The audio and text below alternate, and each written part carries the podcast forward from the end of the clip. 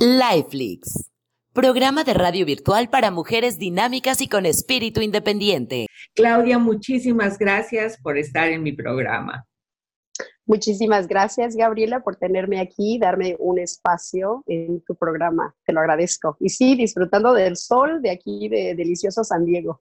Ay, estás en San Diego, qué rico, qué rico, muy bien, y visitando a una amiga. Es lo bonito de la tecnología, ¿verdad? Que podemos estar donde quiera que estemos en el mundo. Por eso me encanta mandar abrazos a cualquier parte del mundo.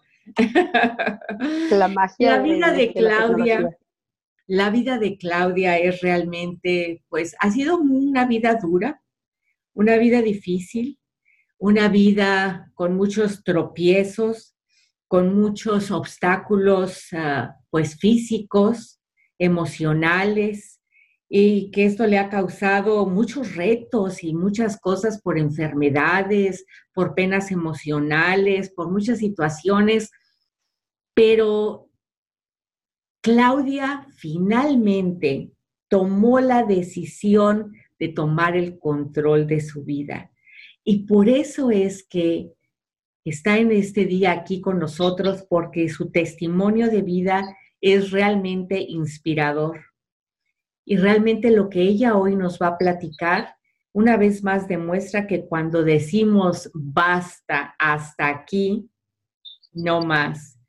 Claudia me comentaba que ella decidió dejar de vivir la vida de víctima y mártir por tantos años a decidir tomar el control de su vida. En efecto. Claudia, empecemos por situarte un poquito en el tiempo. Eh, tú vivías en Morelos, México, ¿correcto? Y a los 18 años, ¿cómo fue que decidiste y por qué el, mudar, el mudarte a California? Sí, así es. Vivía yo en el, estado de Morelos ah, y decidí venirme a Estados Unidos a los 18 años porque quise seguir a mi mamá. Mi mamá fue la primera que tomó esa decisión de dejar todo atrás y comenzar de cero. Y mi admiración por, por una mujer que, que logre tomar esa decisión y el control de su vida mi primera maestra. Mm. eh, decido precisamente eso, hacer las cosas bien, sacar mi pasaporte, mi visa y partir. Y, lo logré. A la nueva aventura. Y pues realmente es muy, muy admirable porque a los 18 años decir, me vengo de una manera legal, con pasaporte y con visa y empiezo de cero, pero de cero hacerlo bien. Eso a los 18 años no es cosa fácil. No es cosa fácil y no tenía la verdad ni idea de lo que iba yo a enfrentar, pero hasta ahorita lo he enfrentado de, la mejor manera posible. Claro, claro. Y después eh, siempre en California y pues trabajando y haciendo y después se dedicó muchísimos años, aquí Claudia me comenta, pues trabajó en la... en en el área de restaurantes de comida rápida. Cuéntanos muy brevemente cómo empezaste a trabajar y cómo fue que llegaste hasta una gerencia general de estas cadenas de comida rápida. Así es, con mi inglés limitado que traía a los 18 años, ah, comencé a trabajar en restaurante de comida rápida y sorprendentemente, tres meses después de comenzar, me ascendieron mi primer ascenso en, el restaurante. Seis meses después era yo asistente de la, encargada general del restaurante y seis meses después de ahí ya tenía yo mi, tienda bajo mi cargo, bajo mi cargo, perdón. Fue fue una carrera, hice de, de, mi trabajo, mi carrera, Claro. Y fue la verdad llena de muchísimos logros. Ah, llegué a, estar encargada del departamento de entrenamiento, entrenamiento a otros gerentes generales, sea de la corporación o de las franquicias. Entrenaba yo a los dueños de franquicias y a todo su equipo de, de manejadores, de gerentes. Claro, fíjate, ella decidió, mi abuelita, fíjate, mi abuelita platicaba algo siempre muy, muy bonito, que mi abuelita decía, cuando eres joven, cuando eres joven y te dan un trabajo y no sabes hacer nada, mi abuelita siempre decía, mi hijita, y te pagan por enseñarte, qué bendición. Así es. Mi abuelita decía, te estás ahorrando la escuela y te están pagando por enseñarte. Y fue lo que Claudia decidió hacer. Así es. ¿Hasta dónde llegaste en la escuela, en la escuela tradicional? ¿Terminaste el high school? Terminé, bueno, en, en, México, la, parte de la preparatoria, y aquí en Estados Unidos no continué con estudios, simplemente me enfoqué a todos los programas que la, la compañía para la que yo trabajaba daba para especializarse. Y absolutamente todo curso que salía yo lo tomaba. Claro, claro. Una vez más demostramos que bueno, estudiar y ir a la universidad, bueno, pregúntenmelo a mí, yo soy amante de la universidad, pero recuerden que yo regresé a la universidad después de muchos años precisamente por no haberlo hecho cuando lo debía haber hecho, pero era, era mi necesidad y mi gusto. Pero eso no quiere decir que porque tengas un título universitario vas a tener una carrera y vas a tener un trabajo y vas a ser exitoso. Aquí Claudia nos demuestra que lo que necesitas es ponerte realmente las pilas y decir, me dedico a mi trabajo y hago carrera en la empresa. Fíjate, entró a los 18 años y pues hizo una carrera muy importante. Pero la vida de Claudia ha tenido pues muchos altibajos y muchas cosas, como mencionábamos, emocionales, y una de ellas pues sucedió desde su niñez, que eso realmente pues fue algo que aunque ella no lo entendía en ese momento, pues vinieron a relucir cosas. Eh, Claudia ha tenido pues la confianza de comentarlo y de platicarlo aquí y de hacerlo público precisamente para que muchas mujeres que sufren abusos sexuales pues se atrevan a abrir los ojos y sobre todo ahora ya de adultos a prevenirlo. Claudia fue víctima de abuso sexual infantil por ahí de los 9, 10 años de edad, por un miembro de su familia.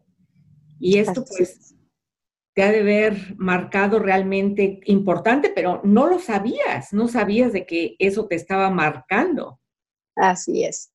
Muchas de las cosas que ahora entiendo por las cuales formaron mi carácter de la manera como lo formaron, es a consecuencia de toda esa situación que viví desde la niñez la niñez preadolescente, ¿verdad?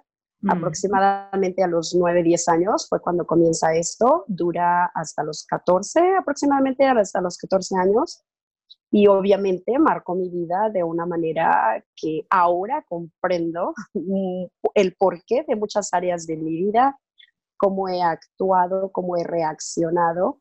Y ahora que tomo el control de mi vida, pues digo, basta, ¿verdad? Ah, sí. Claro. Eh, no es el tema de esta conversación saber cómo fue que inició este abuso o cómo fue que ella pudo detenerlo a los 14 años o quién, quién de las personas de su familia fueron los que finalmente se dieron cuenta de lo que pasaba. Eso tal vez lo comentaremos en otro momento, pero sí era importante mencionarlo porque Claudia ha tenido una serie de enfermedades que han realmente atacado su vida física, emocional y mental durante muchísimo tiempo y ahora ella entiende que ha sido a consecuencia de las situaciones que vivió de niña. Así es. Yo le preguntaba a Claudia, que si había leído a Louis Hay y decía, pues creo que ayer compré apenas el libro, apenas le estoy empezando. ¿Tú crees en las casualidades, Claudia? Ah, las casualidades no es nada más que estar en sincronía y, en el, programa perfecto de tu vida. Claro, ¿verdad? Y son las causalidades. Causalidades. Claro, más que casualidades en la vida son causalidades. Y es muy interesante esto porque fíjense muy bien que ella con todo esto que nos comenta que le pasó de niña, y yo le pregunté acerca de Louis Hay, que si a ella había conocido a Louis Hay Louis Hay, si alguno de ustedes que nos escuchan no sabe quién es Louis Hay, Louis Hay falleció hace creo que un par de años, una gente pues realmente increíble y su libro muy famoso es Tú puedes sanar tu vida. Y en ese libro y en esa filosofía de Louis Hay, entre muchas cosas que nos enseña, es a aprender que las cosas que pasaron en tu niño interior y en tu mentalidad y cómo, cómo las emociones son las que manifiestan las enfermedades físicas que nos atañen. Así es. Y, Claudia me comenta, dice, pues fíjate que ayer apenas compré el libro y me lo enseñó. Y una de las enfermedades eh, con las que ella fue diagnosticada, que atacaron su cuerpo, fue lupus, fibromialgia, es, eh, esclerodelmia, migrañas crónicas, neuralgia del, del nervio trigeminal, tinnitus, hipotiroidismo, diabetes de tipo 2. Bueno, yo les puedo decir la lista de enfermedades crónicas, nervio asiático, el disco desviado del área cervical, bueno, entre otras. Y realmente es, impresionante y ahora verla es muy diferente. Claudia, de casualidad, ¿tienes cerca de ti el libro de Luis Hay que compraste ayer? Sí, sí lo tengo. Sí lo tienes. Vamos, a, vamos a, hacer un poquito algo aquí. Fíjate, eh, yo desgraciadamente no traigo mi libro conmigo en este momento porque no sabía que por aquí nos iba a salir la conversación, pero ya que tú lo tienes enfrente, yo ese libro casi que me lo sé de memoria, hazme un favor, abre tu libro en la parte del glosario, de la parte de atrás, donde está el glosario de terminología de las enfermedades. Muy bien. Y busca, en ese glosario busca lupus. A ver, busquemos a lupus. Lupus, wow. Te voy a leer. Dice, renuncia. Se cree que es mejor morir que hacerse valer. Cólera y castigo. Wow. ¿Cuántos años? ¿Por cuántos años no quise yo? Eso es lo que dice el libro, ¿verdad? Pero ahora te comento, ¿por cuántos años me estaba yo castigando a mí misma por todo ese placer que supuestamente una niña no debió de haber sentido, vivido, experimentado? y, y creo que hasta la piel se me enchina, como, como toda la conexión, ¿verdad? De las enfermedades con las emociones. claro, entonces, en este libro de, de Louise Hay, ella dice que lupus tiene una conexión emocional. Léelo nuevamente, por favor. Dice, Así lupus, lupus dice, renuncia. Y después dice, se cree que es mejor morir que hacerse valer. Cólera y castigo. Claro, ustedes se pueden imaginar una pequeña de 9 y 10 años que ha sido víctima de abuso sexual y durante tantos años, porque ella nos comenta, Claudia nos comenta que terminó hasta los, a los 14, pues por supuesto ha sido, ha tenido una renuncia hacia sí misma y cólera y se castiga ella misma y pues obviamente es niña y no sabe lo que le está pasando. Y a consecuencia, ¿qué sucede? Entre muchas de las enfermedades que le pasaron y con las que fue diagnosticada Claudia, pues se le presenta el lupus. Y ahora, ese mismo libro, en la otra sección, en la otra columna, dice algo así como, ¿cuáles son las frases que deberías de estar trabajando contigo misma para... La nueva modalidad de, vida, ¿verdad? Dice, me hago valer libre y fácilmente. Reclamo mi poder, me amo y me apruebo estoy a salvo y soy libre. ¡Wow! Otra vez, hasta la piel se me enchinó. Y, lo, y, es una de las cosas que me he repetido constantemente. Estoy a salvo, me amo, valgo. Yo soy un, un ser infinito capaz de hacer maravillosas cosas infinitas. Pues muchas felicidades, Claudia, que sin saberlo estabas finalmente eh, eh, empezaste a hacerlo. Y esto digo eso porque recuerden que al principio de esta charla les comentaba que, pues Claudia durante muchos años vivió así y tú dices que dejaste de, después de vivir una vida de víctima y mártir por varios años, decidiste tomar el control de tu vida. Comparte con nosotros en qué año fue cuando decidiste tomar el control de tu vida.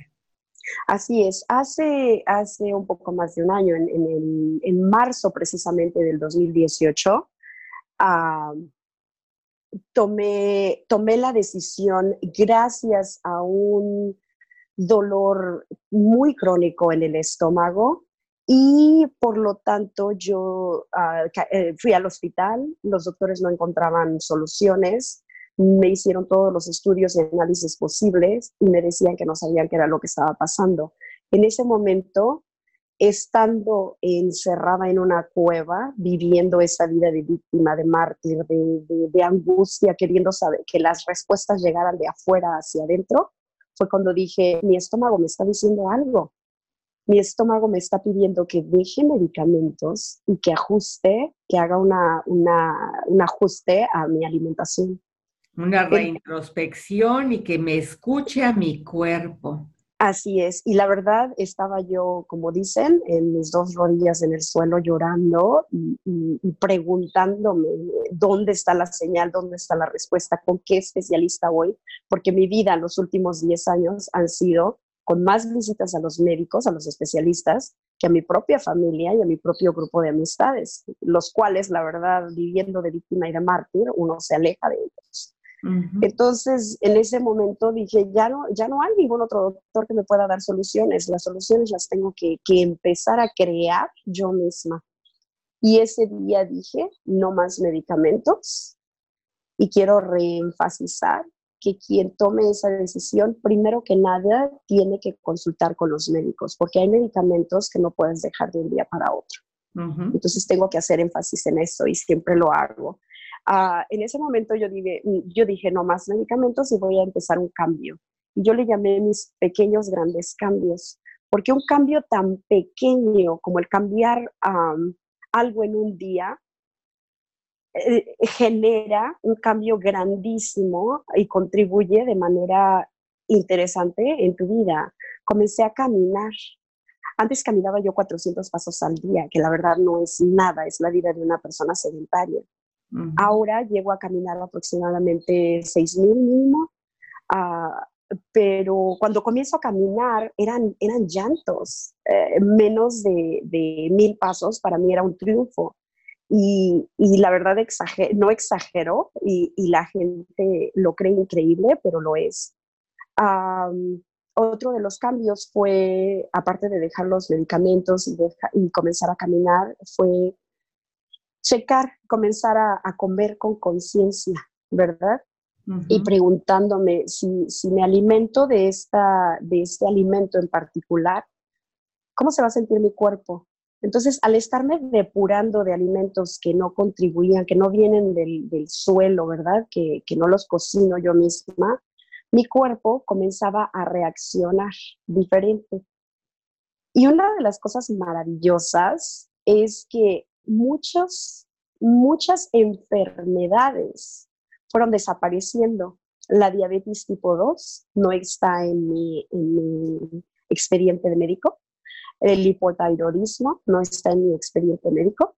Ah, la depresión crónica ahora no está, no solamente en el expediente médico, sino en mi cuerpo tampoco.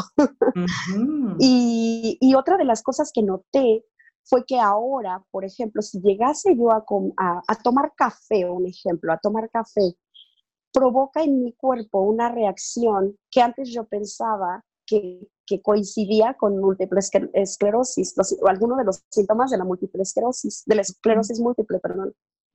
Entonces, muchísimos doctores no encontraban el porqué de ciertas enfermedades. Me hacían estudios al derecho, al revés, arriba, abajo, en todos lados, y no encontraban respuestas. Y a todo esto era una reacción de un alimento, de una bebida, que mi cuerpo estaba diciéndome, no tomes esto, no es bueno para ti, porque yo voy a reaccionar de esta manera, escúchame. Entonces yo comencé a escuchar mi cuerpo y fue cuando depuré mi cuerpo de toda esa toxicidad, de todo eso que no contribuía a mi vida, cuando analicé la respuesta precisamente de mi cuerpo. Y, la verdad, Gabriela, ha sido una, es, eh, ha sido un trabajo mío sin guía de nadie, ah, simplemente con el apoyo de todos los médicos con los que yo les digo, no voy a tomar este medicamento o explícame para qué este medicamento va a contribuir en mi vida. Ellos me explican y de ahí yo tomo la decisión. Y algunos de ellos se rascan la cabeza y no están de acuerdo con, con ello y otros me apoyan, ¿verdad? Entonces yo, yo estoy haciendo lo que mi cuerpo quiere ahora. Mi cuerpo y yo somos uno. Qué felicidad. Y mira, y ahorita hablando de libros, te voy a dejar otro libro de tarea, así como te empecé a mencionar el libro de Louis Hay. Eh, yo soy psicoterapeuta humanista y el padre del humanismo es Carl Rogers.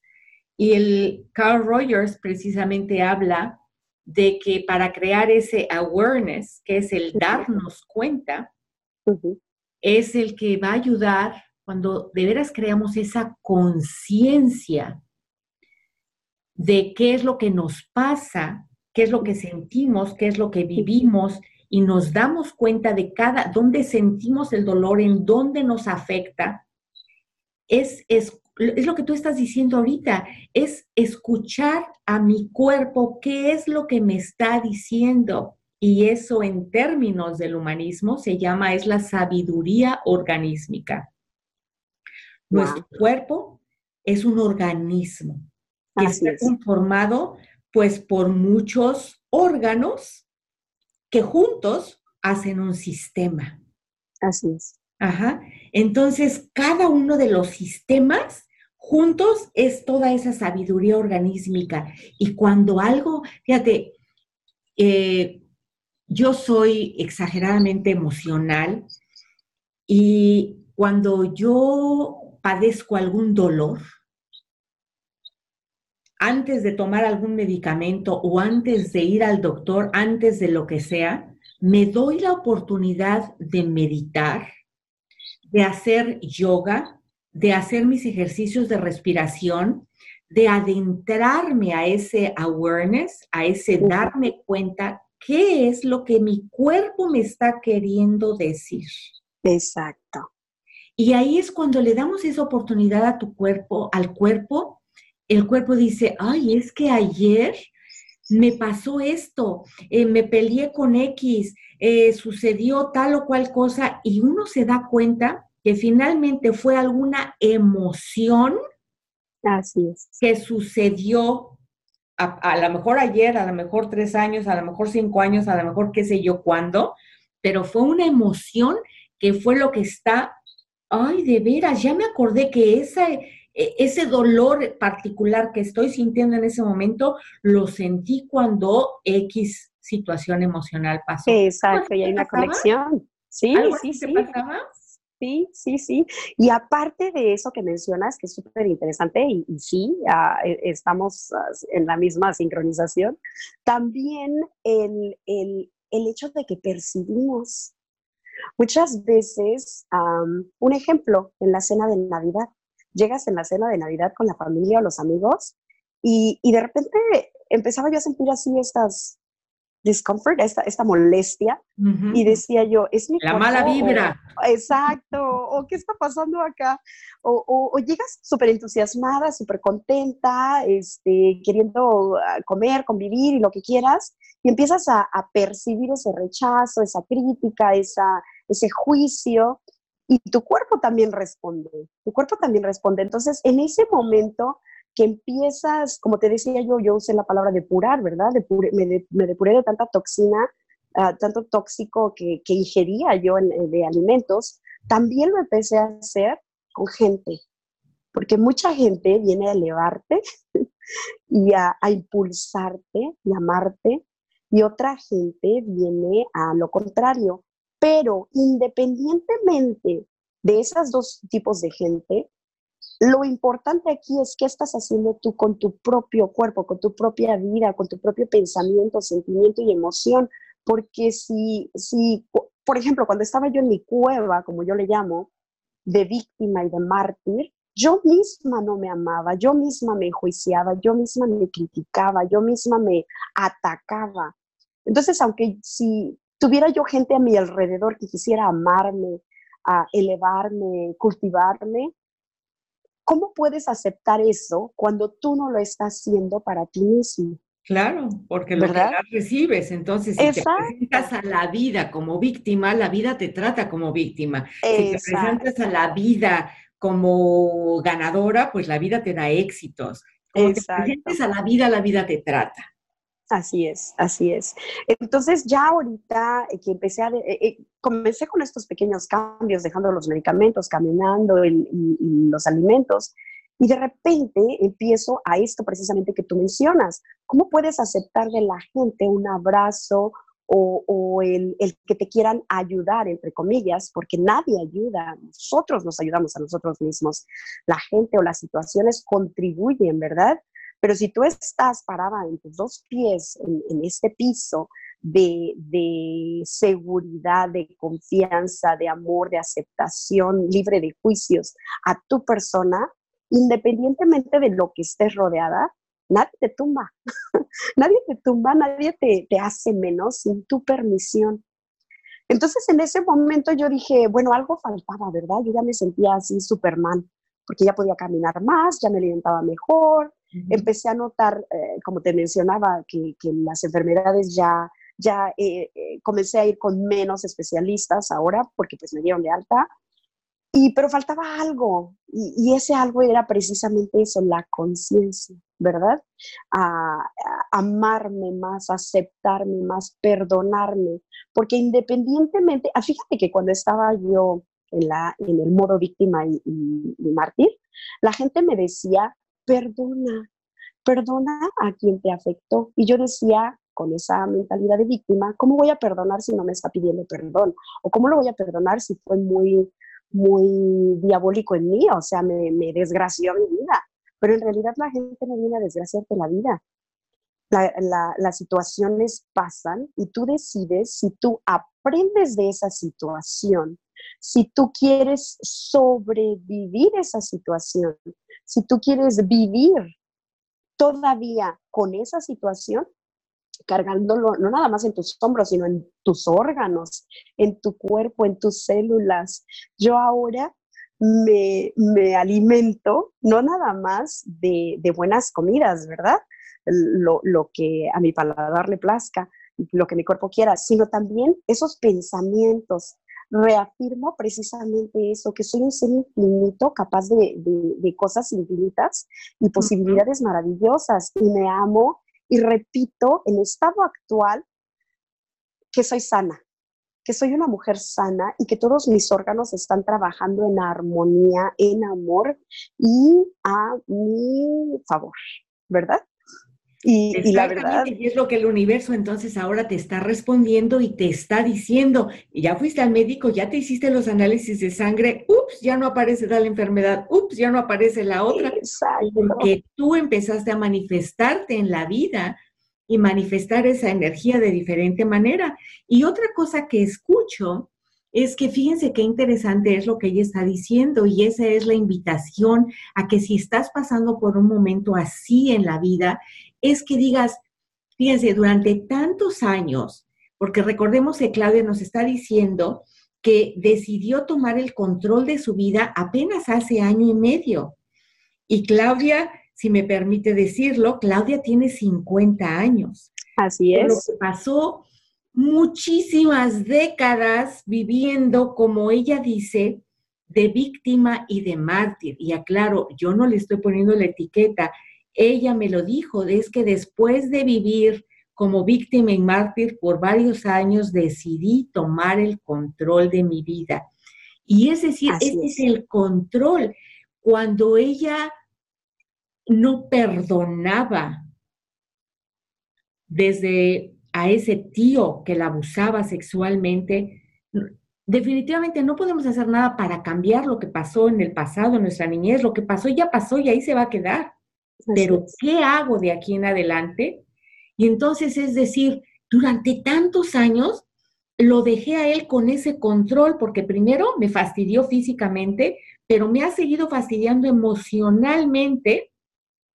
Y ahora como adulto, decir, ¡pum! No importa, le tomó hasta los 50 años, pero finalmente dijo, hey, tú, el control de mi vida es mío. Así es, y con esos dedos precisamente, así tronando los dedos, porque ahora la que tiene el control soy yo.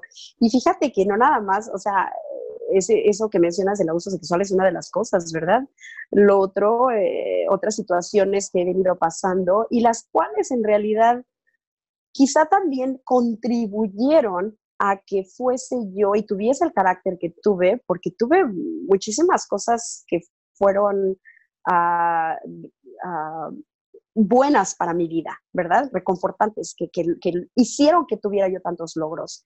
Ahora, el perdonar, hablábamos del perdón, el que mencionas, el, el perdonar no nada más es perdonarlo a él por lo que hizo él, sino también el perdonar a esta niña que no tuvo, la, que no tuvo las agallas de gritar, de decir, de pedir más ayuda, porque la poca ayuda que pidió fue negada, pero, pero perdonar también a esa niña que pensó que el placer era, era bueno, ¿verdad? A esa edad y que ahora de adulto se, se juzgaba. Y también perdonar a el, todo el ambiente, todo, el, todo lo que a esa niña le correspondía, ¿verdad? Entonces es perdonar a, e, a, a esa persona por, por el abuso, por lo que eligió y decidió hacer, y también a la niña por lo que eligió, decidió o no eligió y decidió hacer. Entonces, creo que más que perdonar a la niña, porque pues la niña no había mucho que perdonarle, más que tenía que ser entenderla. Así es. a tu yo niña, que pues una niña, una niña finalmente ha sido manipulada por un adulto y esa niña pues no hay que perdonarle, sino al contrario, entenderla de dónde venía su dolor, de dónde venía su dolor. Entonces es, es entender ese dolor y más bien es perdonar a los que le negaron la ayuda también. Claudia Niña. También, sí. Y es, es, más que nada ese, ese puntito, ese grado de culpa, ¿verdad? Que esta niña también sentía. Entonces el perdón es, es algo maravilloso que antes yo no lo entendía. La verdad, para serte sincera, me daba coraje que la gente me dijera, es que perdona, ya perdona. Y, y yo decía, pues perdono, pero no olvido. Pero en realidad no perdonaba, o sea, porque yo no sabía cómo perdonar. Y ahora acepto ¿verdad? Lo que yo elegí, lo que no elegí y, aceptando cómo mi vida es perfecta, ¿verdad? Este, incluyendo todo lo que le incluye a, lo, que ha venido incluyendo a lo largo de, mi, a lo largo de mi vida, con esos perdones, con esas acciones, eh, han contribuido de tal manera a que las emociones reprimidas que venía guardando mi cuerpo, logre ser liberadas. Algo que quiero mencionar que es, pues es importante mencionarlo, en todas estas enfermedades crónicas que Claudia fue diagnosticada con ellas, en el 2009 tú me comentas que tomaste hasta un curso para aprender a, a tolerar el dolor crónico porque estabas diagnosticada que tu futuro iba a estar a vivir el resto de tu vida en una silla de ruedas, ¿correcto? Así es. En el 2009 me pusieron en un programa de 10 semanas en el Hospital St. Jude para vivir precisamente con técnicas, recibiendo terapia, diferentes terapias y técnicas para vivir con dolor crónico, porque los especialistas decían que en menos de 10 años yo iba a terminar en silla de ruedas y con tanque de oxígeno. Ah, una de las enfermedades, y voy a mencionar el doctor Luis Villa en, en St. Joseph's, ah, ya se retiró él, pero ese doctor me dijo ah, con respecto a la diabetes tipo 2, Claudia, todos tus análisis están bien, te he venido checando, monitoreando por más de un año y siguen saliendo bien. Yo no puedo poner en tu expediente que estás curada, sanada, porque en el ámbito médico no existe una cura para la diabetes tipo 2. Claro. Pero cualquier cosa que hayas hecho, continúalo haciendo y lograrás curarte de todas esas otras enfermedades.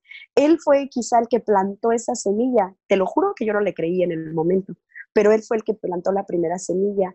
Y eso ocurrió entre el año 2007 y 2008, cuando yo ah, logré quitarme esa enfermedad de mi, de mi expediente y de mi cuerpo. Entonces es, es wow, algo maravilloso que, cómo respondemos, ¿verdad? Claro. Y, en todo este contexto de cambiar de víctima mártir a tomar el control de su vida, cabe mencionar que pues yo conozco a Claudia en el pasado Congreso Internacional Digital y Claudia precisamente da una, una plática, una charla muy interesante hablando de mis pequeños grandes cambios, en donde ella pues comenta muchos de esos testimonios de lo que está haciendo. Entonces, fíjense lo que, la importancia que es de vivir durante tantos años como víctima, como mártir, viviendo en el sufrimiento, en el yo ya no puedo y, y, creyéndome todo lo que me dicen que voy a vivir en silla de ruedas y que pobrecita de mí y toda la sociedad y bla, bla, bla. Y en el 2008 dice, basta, ya no más y es lo único que faltaba, que dijera, ya no más. Así es que tú también que nos escuchas, cualquier cosa que te esté ocurriendo o que te haya ocurrido está en ti, está en tu poder decir, basta, no más. Así es, tú tienes el control. Tú puedes tener el control independientemente de la enfermedad que sea, porque debo mencionar que en dos situaciones estuve en hospital psiquiátrico por pensamientos suicidas, con diagnosticada con depresión crónica, bipolaridad, ataques de ansiedad, de, pánico y, y todo eso, todo eso de veras no es nada más que tu cuerpo diciéndote algo. Tu cuerpo te está gritando, tu cuerpo te está hablando.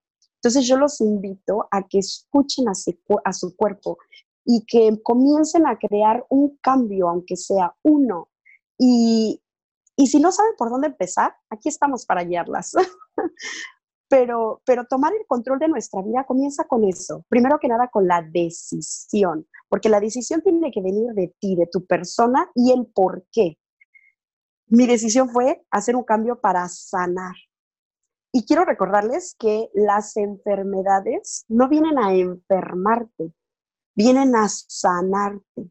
Una enfermedad viene a sanar todo eso que tienes, esa energía negativa de miedo, de, ira, de rabia, de, dolor, de, de sentirte menos, de carencia, todo eso que simplemente te está distrayendo de crear una realidad maravillosa, como ese ser infinito que eres, que, que, está, que te trajeron a, un mundo, a un planeta, a, a, una vida donde, donde nos provee todo, todo, todo, todo, absolutamente. Y no necesitamos nada externo. Como te mencionaba yo, yo quería que las respuestas vinieran de afuera para adentro, cuando en realidad las respuestas estaban dentro de mí.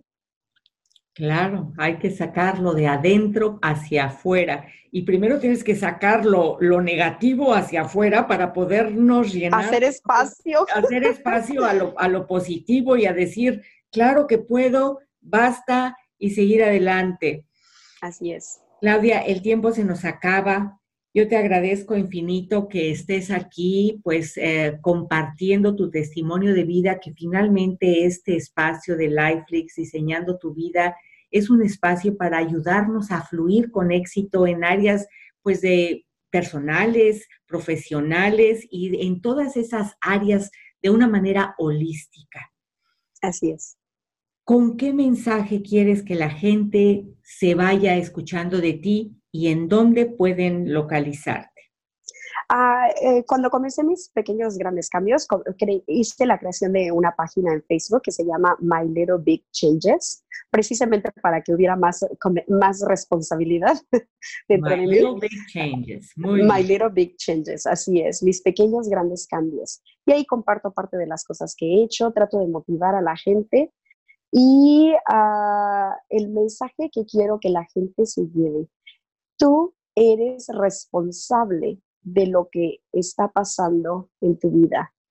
Tú decides si quieres crear una vida mágica o una vida de víctima o mártir. La respuesta está en ti. Y un pequeño cambio puede hacer puede contribuir en grande a tu vida. En otras palabras. Muchísimas gracias. En otras palabras, deja de culpar a tus padres, a tus maestros, a la vida, a la política. Déjate ya de estar culpando a nadie. Hazte responsable de tu vida y toma control de tu vida. Déjate de fregaderas porque aquí el que tiene la capacidad de hacer todo eres tú. Comienza por ti. y a vivir que la vida es bella. Eso es lo que siempre repito, a vivir que la vida es bella y decide cómo quieres vivir, ¿verdad? Sí, muchísimas gracias por tu espacio, Gabriela, y los invito, si alguien quiere comenzar pequeños cambios y no saben ni por dónde comenzar, ah, he creado 10 pasos para cambiar tu vida y con respecto a enfermedades o cualquier otra situación que te esté pasando de adversidades. Y la verdad, podemos, podemos. Claro que sí, así es que visiten a Claudia en My Little Big Changes y ahí van a encontrar los 10 pasos que ella nos comenta. Y recuerden, todo empieza de adentro hacia afuera. Claudia, muchísimas gracias por estar aquí en este espacio. Muchísimas gracias a ti que nos escuchas, a ti que te das la oportunidad de hacer esos pequeños, grandes cambios. Y les recuerdo, síganos escuchando. Hay unas historias maravillosas que tengo en la agenda de otras mujeres exitosas, increíbles mujeres que nos comparten ya sea sus testimonios de vida en lo personal o en lo profesional, pero cada una de ellas ha hecho pequeños, grandes cambios. Así empezaron con pequeños, grandes cambios y están haciendo cosas maravillosas en el mundo. Donde quiera que me escuches, un abrazo. Soy Gabriela Sharford, psicoterapeuta humanista y consultora empresarial digital. Nos vemos, mi querida Claudia. Muchísimas gracias. Abrazo a todos virtual. Un abrazo, virtual. y gracias por tu espacio. Gracias. Lifelix